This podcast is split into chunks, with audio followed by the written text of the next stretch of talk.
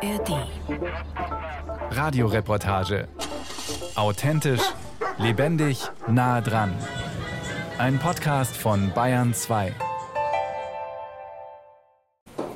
Hallo, guten Morgen. Guten Morgen. Grüß dich, Gabriele. Du warst doch schneller da, als ich ja, dachte, ich oder? Zu früh. Ah, okay. Ich bin gespannt auf diesen Tag. Um 8 Uhr morgens bin ich am Eingang der Bezirksklinik Kaufbeuren verabredet mit dem Pfleger Walter Nocker. Er wird mein Türöffner sein für diese Reportage. So, jetzt geht's rein. Jetzt geht's rein. Wie komme ich da jetzt rein? Du kommst jetzt mit mir rein. Jetzt gehen wir erstmal äh, Funk holen, also das ist Personennotrufgerät holen. Ich kenne Walter Nocker von einer früheren Hörfunkreportage. Damals erzählte er mir von seiner Arbeit als Pfleger auf einer forensischen Station. Dort sind verurteilte Straftäter untergebracht, die aufgrund ihrer psychischen Erkrankung nicht ins Gefängnis, sondern in eine Klinik kommen. Der Notruf. Diesmal nur Fehlalarm. Das Personennotrufgerät dient zum Eigenschutz.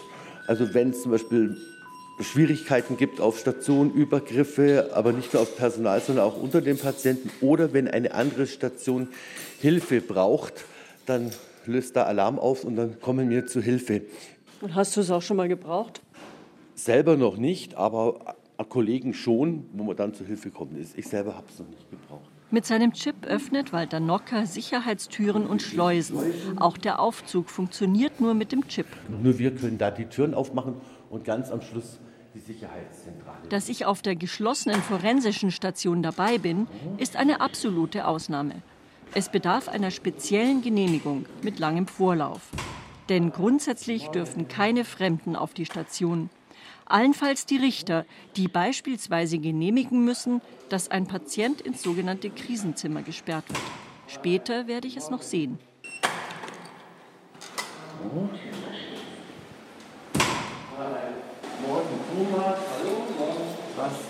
Auf dieser Station leben 19 Männer, die eine Straftat verübt haben, aber zugleich als psychisch krank eingestuft werden, verurteilt nach Paragraf 63 des Strafgesetzbuches.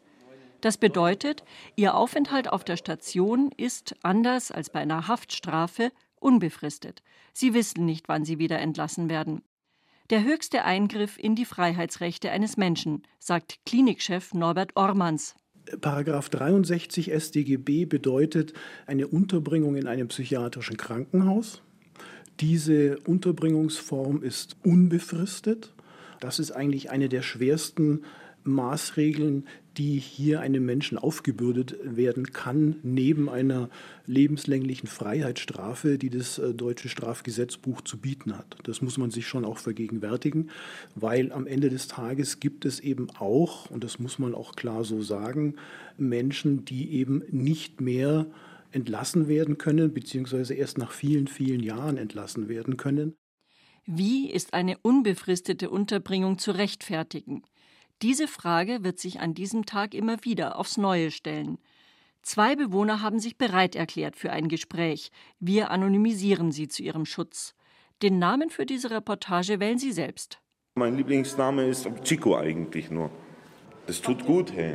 Das, tut, das Aufnehmen und so. Ich ja? fühle mich schon fast wie in der Freiheit. Auf dem Gang treffen wir den zweiten Mann. Sein Lieblingsname? Ich weiß nicht, äh, Kevin. Wie? Kevin. Meine Eltern wollten mich zuerst Kevin nennen.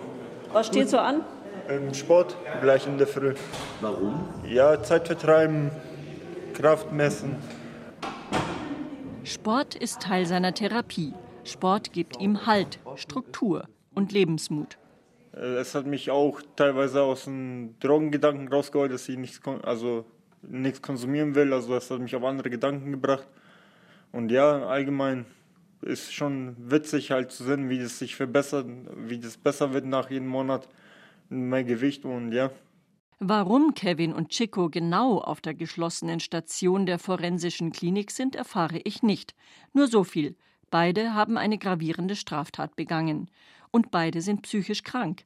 Von Kevin weiß ich, er war hochgradig drogenabhängig, hat mit Drogen gedealt, hörte Stimmen und litt an einer Psychose.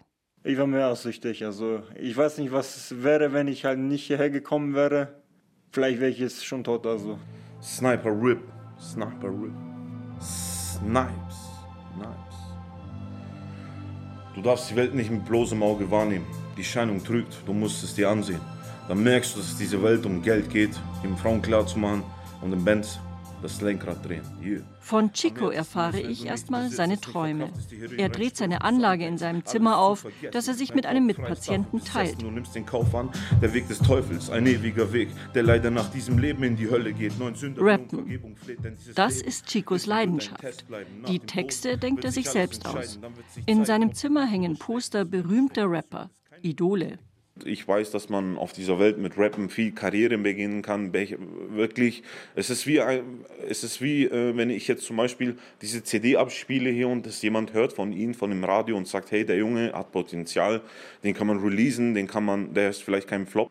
Es ist auch, äh, ich weiß, wie das alles funktioniert, das wollte ich halt sagen. Also Sie wären eigentlich lieber Rapper draußen in der Freiheit Genau. als hier drinnen. Ja, natürlich, selbstverständlich, weil draußen ist auch Familie, draußen ist auch äh, Freundschaft und Beziehung, Ehe und das wäre alles kein Problem für mich, aber das hindert mich hier und ich bin jetzt seit 13 Jahren eingesperrt und doch bis jetzt zähle ich nur Probleme und hocke im Knast wegen meiner Gene. Ich habe schon viele Sünden hinter mir. So soll es sein, dann soll ich in die Hölle kommen. Neben den Postern der berühmten Rapper hängen ein Foto seines kleinen Neffen und eines, auf dem Chico als Zehnjähriger zwischen seinen zwei kleineren Schwestern zu sehen ist. Das war vor 22 Jahren. Heute ist Chico 32. Seit er 19 ist, lebt er in Haft. Erst drei Jahre im Gefängnis, dann wurde er gegenüber Mithäftlingen gewalttätig. Nahtlos kam er nach Kaufbeuren auf die geschlossene forensische Station, weil bei ihm auch psychische Erkrankungen diagnostiziert wurden. Ich habe ADHS, ich hab, bin schizophren. Wenn ich Angstzustände kriege, kriege ich Angstzustände und solche Dinge. Aber ich nehme Medikamente dagegen und ja, mir hilft es halt. Ich habe gestern. Heute ist Chico krankheitseinsichtig, wie das im Fachjargon heißt. Diese Einsicht bedeutet unter anderem, dass Patienten freiwillig Psychopharmaka nehmen, die ihre Krankheitssymptome lindern. Sie müssen sie sogar nehmen, wenn sie ihren Weg zur Entlassung in die Freiheit beschleunigen wollen, erklärt Klinikchef Dr. Ormans. Wenn der nicht mitmacht, bleibt er im Zweifel hier. Wie lange? so lange, äh, wie das Gericht das am Ende festlegt. Wenn wir also mal Extremfall, wir haben hier eine schwere Straftat, ein Patient macht bei der Therapie nicht mit. Und diese Patienten, wenn sie eben vorher die Medikamente angeboten bekommen haben und sich weigern, die zu nehmen, dann können die am Ende auch gegen ihren Willen ihr die Medikamente verabreicht bekommen. Das muss auch von einem Gericht genehmigt werden, dass wir dann einen solchen Patienten auch entgegen seinen Willen Medikamente verabreichen. Das Medikamentenzimmer. Walter Nocker verabreicht seinen Patienten diese Psychopharmaka. Jetzt bereitet Nocker die sogenannten Depots vor, die die meisten Patienten auf seiner Station bekommen. Depots sind Psychopharmaka, die einmal im Monat in den Oberarm gespritzt werden und deren Wirkung über einen längeren Zeitraum anhält. Das ist halt für den Patienten wegen den Nebenwirkungen gut und bei uns ist es gut und sehr verlässlich, weil wir wissen, er hat das Medikament jetzt praktisch drinnen. Das ist also als Sicherheit auch noch, äh, auch dann später mal für draußen. Wir haben ja auch die Verantwortung für die Gesellschaft, da ein Stück weit für Sicherheit zu sorgen. Was könnte denn passieren, wenn Sie das nicht nehmen, das Medikament? Dann, dann könnten Sie natürlich wieder Psychosen kriegen, Wahnvorstellungen und dann kann natürlich auch wieder was passieren. Welche Seite? Wir haben die linke Seite. Okay. Links. Kevin bekommt an diesem Tag seine Spritze. Sie reicht für 28 Tage. Walter Nocker ist sein Bezugspfleger, eine Art Vertrauensperson auf der Station. Oder? Welche Straftat Kevin begangen hat, will er nicht sagen. Aber über seine Krankheit spricht er offen. Kevin, wie verträgst denn du das Medikament? Ja, gut. Eigentlich gut, Ja, gell? schon. Was würde denn passieren, wenn du das äh, nicht mehr nimmst? Also könnte höchstwahrscheinlich wieder sein, dass ich stimmen würde. Hast du das früher? Ja. Ja. Früher hatte ich das, also wo ich Drogen konsumiert hatte. Ja, Befehle, dass ich Ich-Syndrom hatte, also dass ich gedacht habe, dass ich Gott bin und so weiter. Und ja, sowas halt. Gott. Ja, Was hat Gott dir gesagt? Nein, Gott hat mir nichts gesagt. Ich dachte, ich bin Gott. Achso. Ja, Sie nehmen die freiwillig, die Medikamente? Ja eigentlich schon, ja. Sie sehen das ein oder? ähm, Ich sehe schon ein, ja, dass ich die nehmen muss. Das ist wichtig. Ja, damit es nicht nochmal wieder halt zu sowas kommt, dass ich halt irgendwelche Stimmen höre halt oder Befehle. Drogen sind in der Klinik absolut tabu. Ich bin, seitdem ich hier bin, schon die ganze Zeit clean und ich will damit nichts zu tun haben. Und da helfen auch diese Medikamente, in ein neues Leben zu kommen? Ich denke schon, ja. Bis jetzt habe ich eben keine Beschwerden mit den Medikamenten. Ich nehme es halt, damit es funktioniert. Also es ist halt wichtig ist für mich, auch Familie zuliebe halt, dass die auch mit mir normal reden können, ohne dass ich irgendeinen Schwachsinn erzähle. Und ja. Und was ist mit den Stimmen? Kommen die dann auch? Nein, seitdem ich die Medikamente nehme, gar nichts mehr. Auf dem Gang treffen wir Chico. Auch er bekommt einmal im Monat ein Depot. Auf der Station darf er sich frei bewegen, aber die Sicherheitstüren zu anderen Gebäudetrakten dürfen die Patienten nur mit speziellen Genehmigungen passieren. Und das nicht ohne Aufsicht. Als wir beim sogenannten Krisenzimmer vorbeilaufen, kommen bei Chico schlechte Erinnerungen hoch. Wenn Sie die Tür zumachen, dann können Sie das vielleicht mal fühlen, was hier abgeht, weil das ist nicht normal. Man ist hier drin und äh, da ist halt nur ein Bett gemacht und man ist hier drin und hat nichts. Man läuft, läuft und läuft. Das Krisenzimmer ist ein leerer Raum mit Fenster. In der Mitte steht ein Bett mit gelber Kunststoffmatratze, in der Ecke aus Metall, Waschbecken und Toilette. Mehr ist nicht drin. Warum waren Sie denn hier drin? Es ging um meine Medikamente. Ich habe sie verweigern müssen, weil ich äh, kritische Zustände hatte, Un Unruhen und äh, Nebenwirkungen von dem Medikament, weil ich sehr viele Medikamente bekomme. Dann sind die zu zehnt gekommen, haben gesagt, hey, ich kriege jetzt Zimmerklausur und ich konnte das irgendwie nicht einsehen, weil das ist nicht mehr menschlich normal, normalerweise. Die Unterbringung im Krisenzimmer muss durch einen Richter genehmigt werden. Denn es handelt sich, wie bei der Zwangsmedikation, um eine freiheitsentziehende Maßnahme. Überwachungszimmer, Krisenzimmer kommt eben Patienten hin, äh, wo wir sagen, das ist eigen- und fremdgefährlich. Und äh, der Vorteil von dem Zimmer ist, dass sie einfach auch mal äh, Ruhe haben, dass sie von fremden Reizen draußen auch abgeschirmt sind und dass sie dann eher zur Ruhe kommen. Mit, sehen Sie hier mit Kameras wird, wird es gesichtet. Das sind Kameras. Das sind Kameras. Chico war schon mehrmals in einem Krisenzimmer. Einmal 28 Tage lang. Den Grund einmal wegen Medikamentenverweigerung. Hier. Ja. Ähm, einmal bin ich abgehauen. Ich wollte abhauen, aber ich wollte wiederkommen. Ich wollte nach München fahren und einen Tag genießen einfach, weißt. Das kann man nicht, oder? Das ist Flucht. Genau, das ist eine Entweichung, eine Flucht. Das müssen wir dann auch Polizei melden. Die gibt die dann die Verhandlung raus und dann wird er, rennen wird er, dann wird er gesucht. Ja. Achso, da sind Sie nach München gefahren dann. Fast, ja, fast, fast. Ich war schon im Zug und fast im Zug drin. Und äh, ich habe sogar ein Bier getrunken, wenn ich ehrlich sein soll, aber halt ein alkoholfreies, weil ich weiß, wie es ist, auf Medikamente Alkohol zu trinken, das ist unmöglich.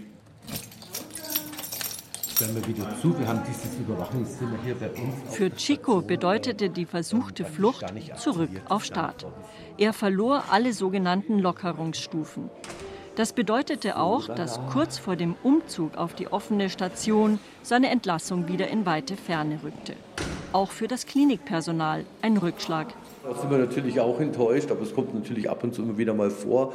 Oder man pausiert die Stufen, das geht auch, dass man die Stufen aussetzt, dass man eben den Vorfall dann therapeutisch aufarbeitet. Aber wenn man gerade bei Flucht verliert man dann schon alle Lockerungen. Die Insassen können Lockerungen erreichen, indem sie sich gegenüber Pflegepersonal und Mitpatienten kooperativ verhalten und regelmäßig bei Therapieangeboten mitmachen. Das tut Chico heute. Walter Nocker und ich werden ihn später noch zur Ergotherapie begleiten. Nach fünf Stunden Dienst auf der Station und in der Medikamentenausgabe Rauchpause für Walter Nocker draußen im Klinikpark. So, Ach ja, das ist schön. Mal ein bisschen ausspannen. So, und die Luft finde ich einfach finde ich besser. Da drinnen ist es ja alles sehr klimatisiert, auch Und halt schon so ein bisschen ähm, eingesperrt. ja, Geschlossenheit, geschlossene Räume halt. Walter Nocker kann einfach nach draußen gehen, wenn er will. Seine Patienten nur dann, wenn sie Lockerungsstufen erreicht haben. A1, A2, B1, B2. Die Freiheit steigert sich in kleinen Schritten. Chico darf inzwischen raus aufs Klinikgelände, aber nur in Begleitung eines Mithäftlings. Walter Nocker hat seine Zigarette zu Ende geraucht und schnauft durch. Ich frage ihn auf der Parkbank, wie er die Männer auf seiner Station sieht. Als Straftäter oder als Patienten? auf der einen Seite haben sie auch Ressourcen und sind, und sind Menschen und sind nicht bös geboren. Ja? Und auf der anderen Seite sind sie Straftäter. Aber man muss ja immer aussehen, die sind nicht Straftäter, weil sie nur kriminell sind, sondern weil sie eben diese psychische Erkrankung, meistens aber die psychische Erkrankung, die sie dann zu Straftätern gemacht hat. Was ja. ist denn gefährlich hier? Also man denkt, oh, ähm, Walter Nocker ist hier ganz alleine mit lauter Straftätern.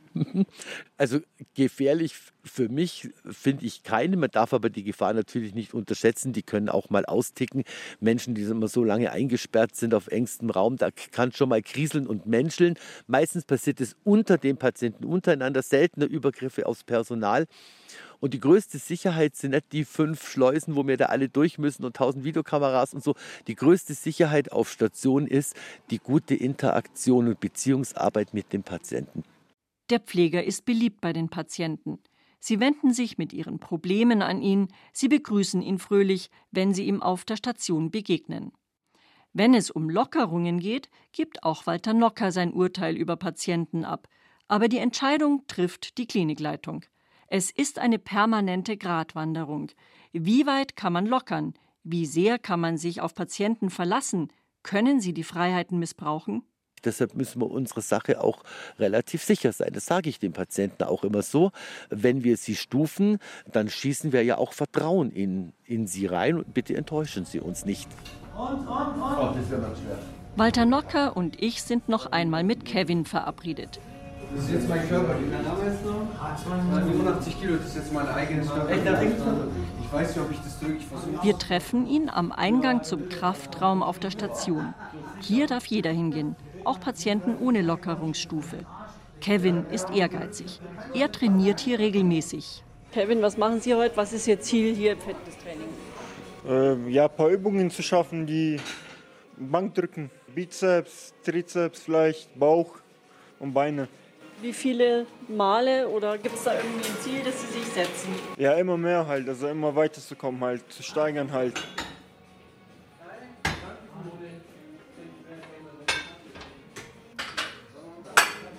Kevin montiert schwere Gewichte und stemmt sie in die Höhe. Wie viel Kilo sind das? Äh, 22,5 pro Hantel. Aber ich mache es schon seit Monaten. Sondern pro Monat immer um 2,5 Kilogramm Steigerung. Immer mehr zu schaffen, besser werden, ein Ziel haben. Das hilft Kevin, die langweilige Zeit in der Klinik zu füllen. Es macht mir Spaß und halt die Psyche halt, also Disziplin halt. Den Quali schaffte er nicht. Die Lehre als Einzelhandelskaufmann klappte auch nicht. Ich hatte eine Ausbildungschance, habe mir die verbockt, weil ich halt Drogen konsumiert habe. Mit 20 kam er in die forensische Klinik nach Kaufbeuren. Jetzt ist er 25, noch jung. Sein Wunsch, wenn er hier rauskommt, eine Trainerausbildung machen in einem Fitnessstudio. Ich bin auf einem guten Weg rauszukommen und ich hoffe, dass es halt in ein, eineinhalb Jahren, zwei Jahren maximal schon die Entlastung da ist, halt, wo ich dann auf meine eigene Wohnung bin. Für mich wäre es optimal, wenn es halt mit Sport klappen würde. Halt. Vielleicht Lagerlogistik auch, Gärtner könnte noch in Frage kommen. Ein bisschen Angst vor der Freiheit hat Kevin auch. Es wird am Anfang Probleme geben, halt, weil ich dann erstmal Fuß fassen muss, halt, muss mir das Umfeld anschauen, halt, in dem ich halt jetzt dann arbeiten werde, halt, oder wohnen werde, halt. Wie das halt nach der Entlassung funktioniert, weiß ich also auch halt, dass ich in die Klinik kommen muss wegen der Postspritzen. Wann die Patienten entlassen werden, wissen Sie, aber auch die Klinikärzte und Pflegekräfte vorher nicht. Es hängt von ihrem Therapiefortschritt ab, erklärt Klinikleiter Ormans. Die Patienten können diese Therapieangebote annehmen. Wenn sie das nicht tun, dann wird es natürlich schwierig äh, zu überprüfen, ob jemand das, äh, was wir ihm versuchen beizubringen, dann auch tatsächlich umsetzen kann, eben eventuell in Form von Lockerungsschritten, die wir dann durchführen. Da sind unsere Patienten so im Schnitt fünf, sechs, sieben Jahre bei uns. Aber wir haben auch Patienten, die 15, zum Teil auch 20 Jahre bei uns sind. Würden Sie sagen, jeder Mensch ist therapierbar? Prinzipiell versuchen wir, jeden Menschen, den wir betreuen, auch zu therapieren. Aber es gibt eben auch Fälle, wo wir sagen, okay, diesen Menschen erreichen wir nicht. Dieser Mensch wird voraussichtlich auf Dauer bei uns bleiben. Und das ist halt der entscheidende Unterschied zur Allgemeinpsychiatrie. Im Zweifel, wenn ich am Ende des Tages nicht verantworten kann, dass äh, ein Patient Lockerungen bekommt, ja nu, dann bleibt der hier. Es war nicht deine Schuld, du hingst mit der falschen Gang ab. Bis du merkst, dass deine Zeit knapp wird, hast du einen Schuss oder du stirbst. Bevor das passiert, denk an mich und spiel den Track und vergesst das nicht, heute bist du hier. Zurück im Zimmer von Chico. Als er in die Klinik kam, hatte er wenig Lust auf Therapien und machte nichts mit. Das hat sich aber inzwischen geändert. Er zeigt uns seine Holzarbeiten. Das ist meine Hülsenschatulle. Die habe ich aus Holz befertigt, zwei Beine, damit ich so knicken kann. Das hat eine blau-weiße äh, Innen Innenschichtung, damit es nicht dreckig wird. Für Zigaretten ist das. Das ist mein Schachfeld, das habe ich mit der Hand gebaut. Wow. Die Sachen, haben Sie sich die selber ausgedacht oder sagt der Therapeut? Den Tisch habe ich selber ausgedacht, das Schachfeld habe ich selber ausgedacht, die Kommode hier habe ich selber ausgedacht. Weil da unten rumlungern, da, wenn man damit anfängt, dann endet das hier oben irgendwo im Krisenzimmer. Genau. Gehen wir in die Ergo. Äh, Ausgangsbuch? Hab ich. Hab ich. Super. Wir gehen runter in den Keller zu den Werkräumen. Wieder eine Schleuse. Im Gefängnis ist das, das hier. Das hier. Diese Piep. Äh müssen durchgehen, damit die kein Werkzeug äh, oder, oder spitze Gegenstände oder Messer von der geschlossenen Ergo praktisch mit auf die Stationen nehmen. Genau. Dann müssen wir da durch. Wir Personal nicht, aber Patienten schon. Kreative Ideen hat Chico mehr als genug. Das bestätigt ihm auch sein Ergotherapeut Markus Ehrsam. Ich bin doch fleißig, oder? Obwohl ich jetzt all die Jahre hier bin und mache ich ja gut mit, oder? Das ja, Sie, ja, ja, Sie machen schon. schon gut mit, ja. ja. Kann ich nicht sagen, das passt. Ich habe auch letztens jetzt das fertig gekriegt, gell? Haben Sie fertig gemacht? Ich habe es blau angemalt, innen drin weiß gestrichen, dann weiß verklebt mit Stoff. 35 Euro extra im Monat bekommen die Patienten, wenn sie regelmäßig an den Therapien teilnehmen. Das soll einen Anreiz bieten, mitzumachen. Aber Chico machen die Holzarbeiten auch Spaß. Also das Ziel ist eigentlich primär nicht unbedingt das Herstellen von irgendwelchen Sachen, sondern einfach eine Arbeitsstruktur, eine Arbeitsplatzsauberkeit, auch meine Materialliste schreiben, einfach organisatorische Sachen. Für die Patienten ist es natürlich schon wichtig, auch das Werkstück fertigzustellen und das ordentlich herzustellen und damit sie was, ähm, was haben, was ihnen gefällt oder auch rausschicken können für die Familien. Das ist jetzt die Schule, ähm, auch in der geschlossenen. Und da treffen wir jetzt gerade auf den Lehrer. Auf dem Rückweg zur Station gehen wir noch beim Lehrer vorbei, bei Dastan Yachtajew. Mit ihm können sich die Patienten auf den Hauptschulabschluss oder den Quali vorbereiten, wenn sie wollen. Die Prüfung ist dann extern, aber Chico hat bisher immer einen großen Bogen um die Klinikschule gemacht. Der Chico weiß ganz genau, also wenn er jetzt wirklich Bedarf hat oder Interesse hat, die Schule ist immer offen. Ich weiß ganz genau, ich kann das nicht mehr so spät nicht mehr lernen, weil ich will jetzt nicht sagen, aus welcher Klasse ich raus bin, aus, auf die Straße gekommen bin. Also das ist jetzt eine neue Herausforderung für nein, mich. Nein, nein. Jetzt weiß ich, ja, jetzt weiß ich, wo ich sie finde. das machen wir, ja? Ja, ja, ja. Also ich würde es nicht schaffen, ich weiß es, deswegen. Es ist schwierig für mich, wirklich.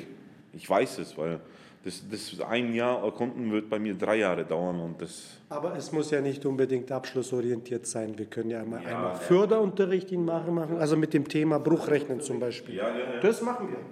Ich überlege es mir. Chico war früher das, was man ein Problemkind nannte, eckte an, flog von der Schule, ging gar nicht in die Schule, schaffte keinen Abschluss. Und dann sagt der Lehrer zu mir, was willst du erreichen in deinem Leben? Und dann, ich habe das nicht vergessen, wirklich, dann habe ich gesagt, ich kletter auf die Charts, dann können Sie meine Musik hören und kaufen. Aber dazu muss Chico erstmal in Freiheit sein.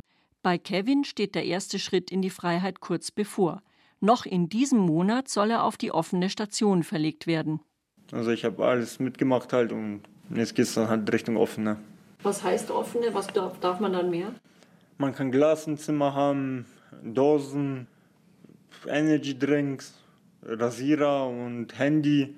Es gibt so einige Sachen, was die Patienten allgemein in geschlossenen Bereich nicht haben dürfen. Also egal ob Sucht oder psychiatrisch Kranke, da geht es um, um Sicherheit, also scharfe Gegenstände, Rasierer, äh, Glas nicht, äh, Dosen nicht, Nagelfeilen, ja. äh, Scheren äh, und so weiter. Was bedeutet das, eine Dose Energy Drink im eigenen Zimmer zu trinken für Sie? ja, keine Ahnung, weiß ich nicht, habe ich bis jetzt noch nie gehabt. Wenn Kevin auf der offenen Station ist, darf er endlich ein Handy haben, surfen im Internet, Posts auf Facebook absetzen. Im Moment fragt er dafür Kumpel von der offenen Station. Dann kann man auch nebenbei halt erfahren, was für Musik halt neu rausgekommen ist zum Beispiel oder was halt im Fußball so los ist, halt wo diejenigen gewechselt sind, die Fußballspieler und ja. Jetzt gehen wir den Außenweg wenn ich habe Spaziergang heute für Sie. Ja. Wann Chico auf die offene Station kommt, weiß er nicht. Aber auch er hat inzwischen Ausgang auf dem Klinikgelände. Er will einkaufen gehen im Kiosk. Er muss dafür das Gebäude verlassen und das Klinikgelände überqueren. Im Erdgeschoss eines weiteren Baus befindet sich der Kiosk. Ähm, zum Shopping am Nachmittag hat sich Chico ausgefallen gemacht. In schwarzer Jeans und offenem Hemd über dem T-Shirt. Walter Nocker geht mit. So, die Tür öffnet sich. Ja, nicht selber. Also hier geht es zum Kiosk entlang. Das Gefühl, hier draußen zu sein? Ja, so, sehr sogar. Alleine macht es mehr Spaß, aber das kommt ja alles noch. Was für ein Gefühl haben Sie denn jetzt hier so an der frischen Luft? frische Luft halt, Freiheit. Ähm, haben sich die Preise nicht geändert, oder? 7 Euro? Ja. ja ich sechs, ja. Und den Pueblo noch.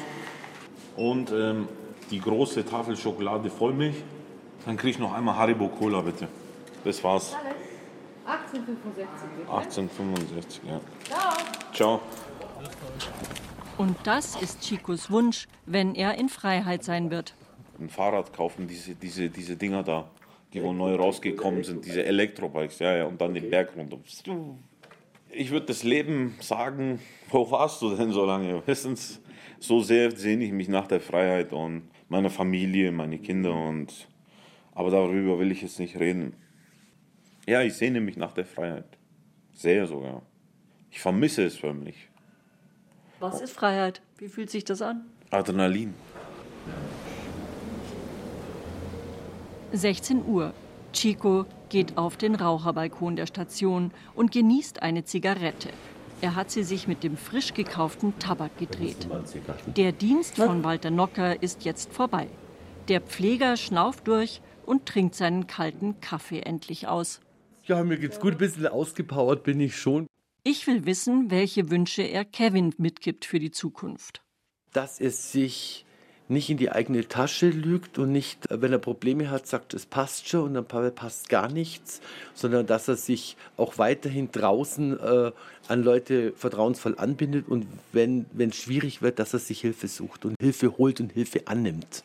Und Chico? Chico würde ich dem Wunsch mitgeben, dass er draußen schon seine Hobbys verfolgt, um Gottes Willen, aber dass er vielleicht doch, doch schulisch noch ein bisschen was nachholt, weil er hat halt gar keinen Schulabschluss. Er hätte hier alle Hilfe und hätte viel mehr Zeit, als wenn er draußen ist.